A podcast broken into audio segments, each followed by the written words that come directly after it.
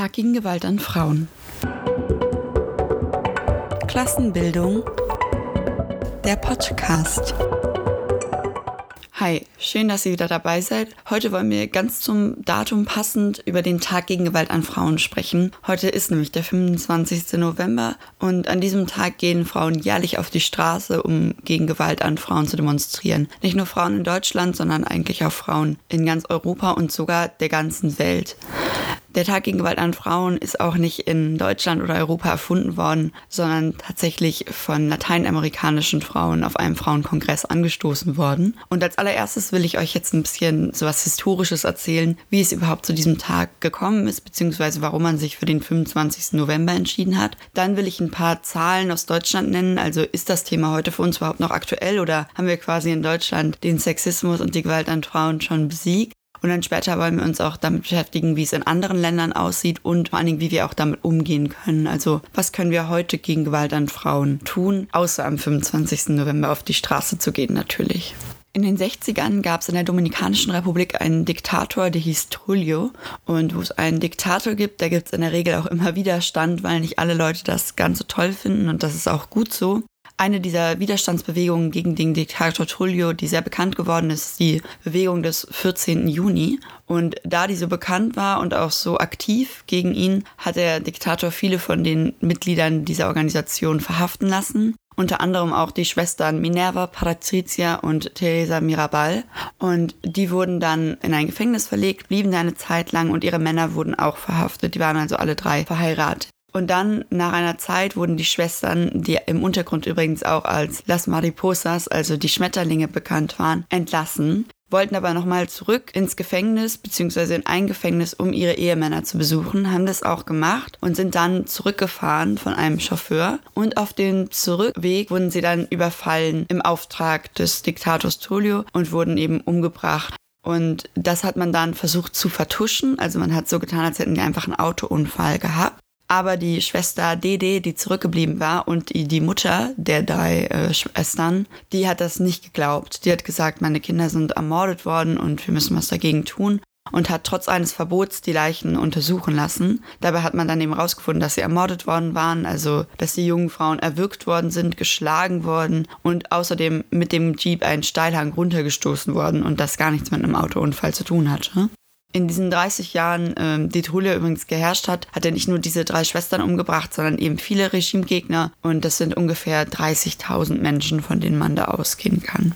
Der Trulio hat die Schwestern nicht mehr lange überlebt. Also der ist etwa ein Jahr später erschossen worden in seinem Heimatort. Damit war eben seine Herrschaft auch zu Ende. Aber die Schwestern Mirabal sind zur Legende geworden. Und ihre Schwester hat auch ganz lange zum Beispiel noch ein kleines Museum betreut, in dem man sich ihre Geschichte ansehen konnte. Und dann eben später haben Frauen auf einem Frauenkongress entschieden, dass sie einen Tag gegen Gewalt an Frauen machen wollen, weil das Thema ebenso bekannt ist und aktuell war. Und da haben sie sich dann entschieden, dass sie den im Gedenken machen an die Schwestern Mirabal. Und das ist deren Todestag, der 25. November 1960. Der Fall der Schwestern Mirabal, der ist ja jetzt schon einige Zeit her und auch ganz schön weit weg in der Dominikanischen Republik passiert. Da könnte man ja sagen, gut 50 Jahre sind vergangen, hunderte, tausende Kilometer liegen zwischen uns. Das hat doch gar nichts mit Deutschland zu tun. Ich will sagen, doch, doch, das hat ganz viel mit Deutschland zu tun, denn Gewalt an Frauen, das gibt es auf der ganzen Welt und auch in Deutschland ist das nicht gerade wenig. Das Bundeskriminalamt führt zwar keine Statistik zu Gewalt an Frauen spezifisch, was übrigens ein massiver Fehler ist, aber darüber brauchen wir jetzt nicht lang zu reden. Aber es führt eine ähm, Statistik zu partnerschaftlicher Gewalt. Und 81 Prozent aller Opfer partnerschaftlicher Gewalt sind Frauen in Deutschland. Das bedeutet, Partner oder Ex-Partner tun regelmäßig Frauen weh, verletzen diese, bringen diese vielleicht sogar um.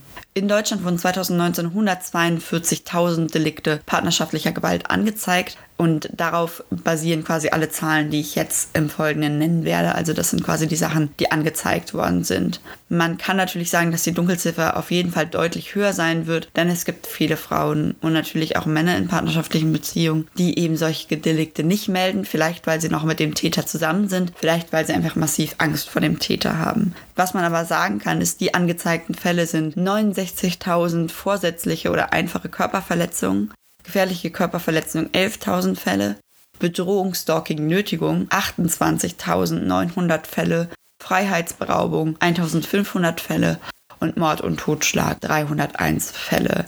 Hierbei handelt sich es auch um die Fälle, die angezeigt wurden, die nicht vollendet wurden, also nur angefangen. Zum Beispiel die 301 äh, Menschen, die dort in partnerschaftlichen Beziehungen unter Mord und Totschlag leiden. Da geht es nicht nur um die, die tatsächlich gestorben sind, sondern auch um die Vorfälle, die begonnen worden sind. Tatsächlich gestorben, das kann ich zu 2019 noch nicht sagen. Allerdings kann man sagen, 2018 sind 122 Frauen von ihren Partnern oder Ex-Partnern ermordet worden. Das ist etwa eine Frau jeden dritten Tag. Dann kann man sich auch noch ansehen, wenn man sich die Opfer partnerschaftlicher Gewalt anschaut, wie viel Prozent davon in welchen Fällen sind quasi Frauen. Und dann kann man sagen, 98 Prozent aller Opfer von Stalking, Bedrohung und Nötigung in einer Partnerschaft sind Frauen gewesen. Bei schwerer Körperverletzung waren es 79,5 Prozent der Opfer, die Frauen waren. Und bei Mord und Totschlag in Paarbeziehungen sind es 76,4 Prozent. Das bedeutet also, dass die Statistik partnerschaftlicher Gewalt relativ guten Aufschluss darüber gibt, dass eben vor allen Dingen Frauen in Partnerbeziehungen Opfer von Gewalt werden. Allerdings fehlt es natürlich noch an der Ausarbeitung zu anderer Gewalt, die nicht in der Beziehung stattfindet. Nachdem wir uns jetzt kurz und knapp die Fälle in Deutschland angeguckt haben, und kurz und knapp deshalb, weil es eben so aussagekräftig war, denn schließlich sind 140.000 Fälle von partnerschaftlicher Gewalt und 114.000 davon an Frauen eigentlich nichts, worüber man noch lange diskutieren muss, sondern da es einfach offensichtlich, dass es ein Problem mit Gewalt an Frauen in Deutschland gibt. Aber eben nicht nur in Deutschland, sondern international. Deshalb gehen ja auch international die Frauen auf die Straße wegen diesem Thema. Deshalb gucken wir uns jetzt noch ein paar andere Länder an. Dabei finde ich auch die Zahlen zu Europa bzw. andere europäische Länder relativ spannend. Erstens sind das ja unsere unmittelbaren Nachbarn, aber vor allen Dingen auch deshalb, weil sich europäische Regierungen gerne als so fortschrittlich darstellen. Also dann werden Pride-Flaggen gehisst und selber wird mitgegangen in irgendwelchen Demonstrationen gegen Gewalt an Frauen, aber dann wird eben nichts gemacht. Und außerdem stellt man sich dann gerne auch über andere Länder, die nicht in Europa liegen und sagt, wir sind so viel fortschrittlicher. Und da muss man eben sagen, nein, Gewalt an Frauen, das gibt es auch in Europa und das ist ein ganz wichtiges Thema, was thematisiert werden muss. Deshalb gucken wir uns jetzt einen Fall in Frankreich an. Wir gucken uns deshalb einen Fall an und nicht die Statistiken, weil ich denke, dass Statistiken auf Dauer nicht so spannend sind. Es ist nicht so wichtig, dass man weiß, in Frankreich wurden 300 umgebracht, in äh, Deutschland auch, sondern es ist eher wichtig, dass man auch sieht, was sind die Facetten von Gewalt an Frauen. Gewalt an Frauen sieht nicht immer gleich aus. Das kann über verschiedenste Sachen reichen. Also manchmal ist es Stalking, manchmal ist es Mord, manchmal ist es Vergewaltigung. Also gucken wir uns jetzt den Fall der 26-jährigen Melisse an. Die hat in der Stadt Angers in Westfrankreich gewohnt und dann in Corona sind die Infektionsraten angestiegen. Also hat die Stadt einen Lockdown verhängt und hat gesagt, ihr dürft das Haus nicht mehr verlassen, außer zu wichtigen Dingen. Während dieses Lockdowns war Melisse also zu Hause mit ihrem Lebenspartner gefangen. Dieser Lebenspartner hat sie am 29. Oktober diesen Jahres umgebracht, vor den Augen derer zweier Kinder. Die haben zwei Söhne, einer vier und einer sieben. Der siebenjährige Sohn soll noch aus dem Fenster zu seiner Oma gerufen haben, die gegenüber wohnt. Papa hat Mama umgebracht. Das hat ein Nachbar später der Lokalpresse berichtet. In Frankreich ist Melisse durchaus nicht der einzige Fall. Jetzt gucken wir uns doch nochmal ein bisschen Zahlen an, sondern sie ist eine von 87 Frauen, die in Frankreich durch ihre Partner oder Ex-Partner umgebracht wurden in diesem Jahr alleine. Das setzt die Zahlen von letztem Jahr fort, denn man kann sich angucken, dass in Frankreich letztes Jahr jeden zweiten Tag ein Femizid registriert worden ist, also ein Mord an einer Frau. Darüber hinaus wollen wir uns jetzt nochmal ein anderes Land angucken, und zwar Spanien. In Spanien gibt es einen ganz bekannten Fall von 2016. Dort hat eine Gruppe von fünf Männern eine Frau auf dem San Fermin-Fest in Pamplona quasi in einen Hauseingang gezerrt und dort vergewaltigt. Und sie haben das gefilmt und das Ganze auch noch hochgeladen. Und dann ging das Ganze vor Gericht und weil die Frau sich nicht gewehrt hat, also nicht körperlich gewehrt hat, hat der Richter gesagt, das war keine Vergewaltigung, das ist nur Missbrauch und dann eben eine deutlich geringere Strafe verhängt, als sie bei Vergewaltigung verhängt worden wäre. Dieses Urteil hatte dann breite Proteste zur Folge, das ist auch richtig so und das hat eben Untersuchungen angeregt und in diesen Untersuchungen ist rausgekommen, dass mehr als 40 Prozent der jungen Frauen angeben, dass sie zum Beispiel in sozialen Netzwerken und auch auf Messenger-Diensten sexuell bedrängt worden sind. Also 40 Prozent aller Frauen in Spanien sagen, ich werde im Internet belästigt. Dabei geht es zum Beispiel um Tatbestände wie der Frage von Nacktfotos durch Männern, also dass Männer irgendwie sagen, schick mal Nudes, äh, auch Männer, zu denen man keinerlei äh, intime Beziehung hat aber es geht eben auch um die Veröffentlichung intimer Fotos von Frauen gegen ihren Willen. In Spanien hat zum Beispiel auch ein Fall Schlagzeilen gemacht, in dem das Opfer eine Fabrikarbeiterin quasi jemandem Fotos geschickt hat und der die dann durch die ganze Belegschaft geschickt hat, der Fabrik. Also alle Männer der Fabrik konnten sich das ansehen und danach sie Suizid begann. Dann 2003 wurde eine Statistik erstellt in Spanien und in der hat man festgestellt, also schon vor 2016, vor dem Fall, der rausgekommen ist, dass 1074 Frauen von ihrem Partner und Ex-Partner ermordet worden sind in dem Jahr 2003. Und 2019 sind es übrigens bereits 41 Frauen, die ermordet worden sind.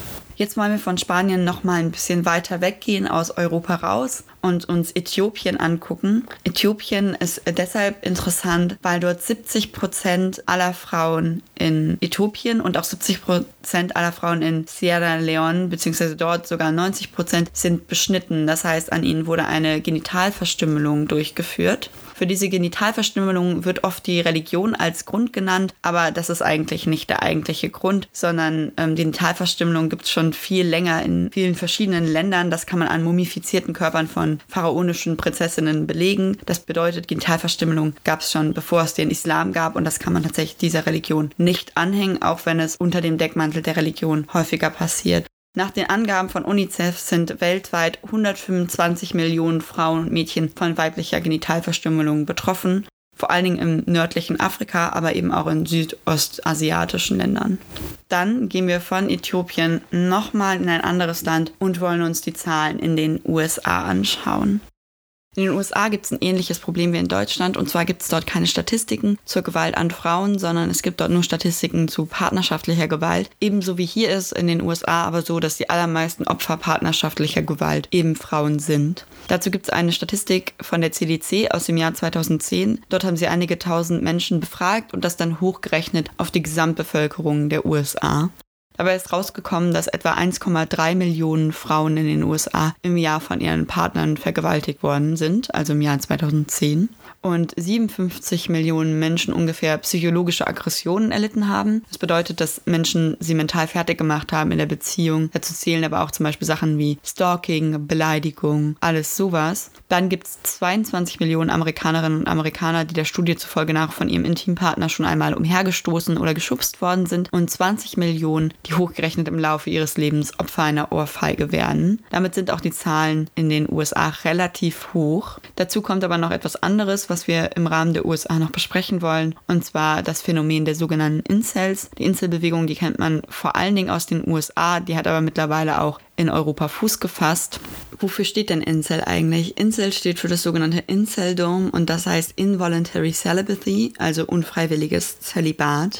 Die Anhänger, die sich dabei selbst als Incels bezeichnen, sagen, sie hätten ein Recht auf Sex, das ihnen von Frauen verweigert wird. Sie verbreiten demzufolge dann Hass, Gewalt und Vergewaltigungsfantasien im Internet und sehen Frauen als Menschen zweiter Klasse und als reine Reproduktionsmaschinen an, also Menschen, die nur dazu da sind, Kinder zu gebären.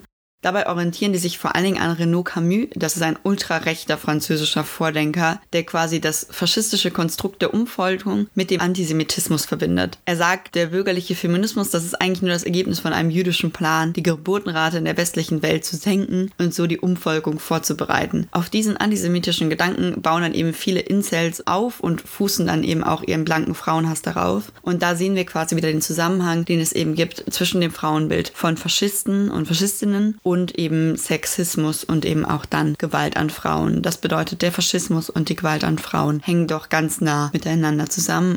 Inseldom klingt erstmal sehr weit weg, ist aber eigentlich sehr nah dran an uns. Denn auch in Deutschland gibt es Täter, die sich dazu bekennen, beziehungsweise die damit in Verbindung gebracht werden können. Unter anderem der Attentäter von Halle, dem man das auch zuschreibt, dass er sich in diesen Incel-Internetforen politisiert hat, dass die eben mit daran schuld sind oder seine Politisierung in diesen Internetformen mit daran schuld ist, dass er die Antat begangen hat. Hiervon wollen wir nochmal zu einem anderen Thema kommen, und zwar zur Gewalt an Frauen innerhalb der Pandemie. Viele Frauenhäuser berichten, dass sie total überlastet überlastet sind und dass die Fälle an Gewalt an Frauen total zugenommen haben innerhalb der Pandemie. Das ist auch eigentlich nur logisch, denn laut dem BKA leben über 50 Prozent aller Opfer von partnerschaftlicher Gewalt mit ihrem Täter zusammen. Das heißt, für viele Frauen ist eigentlich zu Hause der gefährlichste Ort. Wenn du dann eben dauerhaft im Homeoffice bist oder deine Kinder zu Hause betreust oder ständig einfach in der Wohnung sein musst, mit deinem Partner gefangen bist, dann gibt es wenig Möglichkeiten, sich der Gewalt zu entziehen. Durch die extrem wenigen Plätze in Frauenhäusern in Deutschland ist es dann eben auch schwer wegzugehen, sondern du musst erstmal dort bleiben. Das macht quasi die Pandemie zu einem extrem großen Risiko für Frauen, die von Gewalt betroffen sind.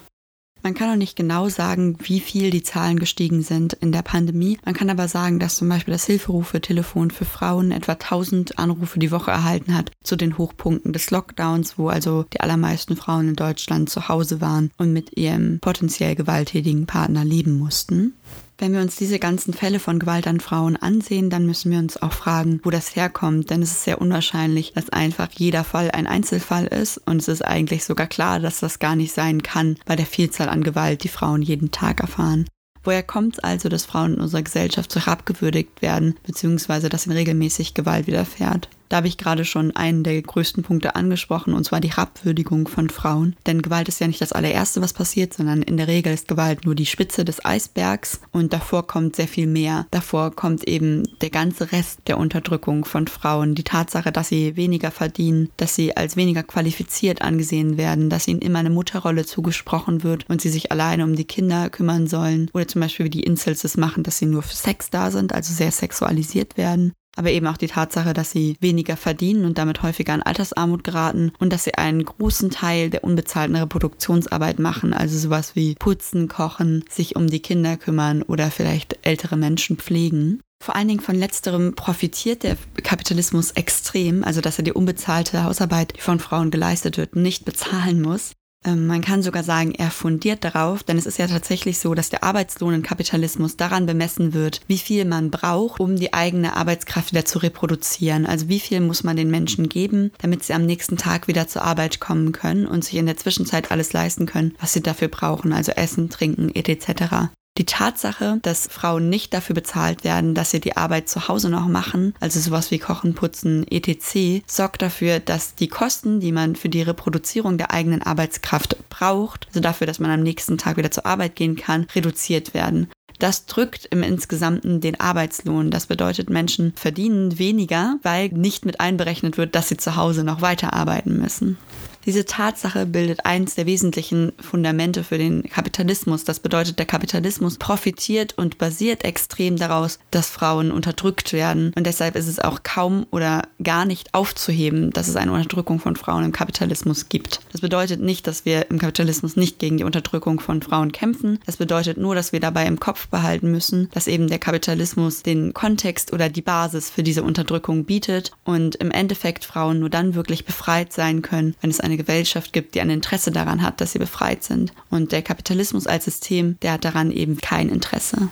Wenn wir uns das so vor Augen führen, dann ist das natürlich erstmal sehr frustrierend zu sagen, im Kapitalismus kann man Sexismus und Unterdrückung von Frauen nicht abschaffen. Das bedeutet aber keineswegs, dass wir nicht dafür kämpfen werden. Das bedeutet, was können wir denn heute tun, um gegen Sexismus und auch um gegen Gewalt an Frauen zu kämpfen? Erstmal sehr offensichtlich, es ist der 25. November, ihr könnt euch gerne an den Demonstrationen, die stattfinden, beteiligen. Aber vor allen Dingen geht es ja auch um langfristigere Arbeit. Da geht es darum, dass wir als Revolutionärinnen zum Beispiel Räume schaffen müssen, in denen man Frauen ermutigen kann, sich weiterzubilden, in denen man Frauen ermutigen kann, auch leitende Rollen anzunehmen und sich eben auch in der Arbeit mit Sachen zu befassen, die nicht nur reine Frauenthemen sind, sondern auch viele wissenschaftliche Themen, die heute von Männern besetzt sind, müssen von Frauen quasi angenommen werden und bearbeitet werden. Denn häufig haben Frauen nochmal eine wichtige und sehr neue Sichtweise auf Dinge. Auf der anderen Seite ist es auch wichtig, Frauensolidarität zu fördern. Das bedeutet die Tatsache, dass Frauen sich untereinander bestärken. Eins der größten Elemente des Kapitalismus ist die Konkurrenz und auch die Konkurrenz von Frauen untereinander, die ja unter anderem auch durch das Schönheitsideal hervorgerufen wird. So dadurch, dass Frauen immer hübsch aussehen müssen, diese Konkurrenz kann man bekämpfen, indem man Frauen Solidarität schafft, indem man schafft, dass Frauen miteinander kommunizieren über die Probleme, die sie haben, auch über die Probleme, die sie miteinander haben und sich gegenseitig bestärken und fördern. Das ist eine der größten Aufgaben heute, also Frauen zu organisieren und zu schaffen, dass Frauen miteinander solidarisch sind und auch einander glauben. Das ist eine ganz große Waffe im Kampf gegen das Patriarchat. Mit diesen Worten verabschiede ich mich und wir hören uns dann in den nächsten Wochen wieder und vielleicht sieht man sich ja sogar auf einer der Demos.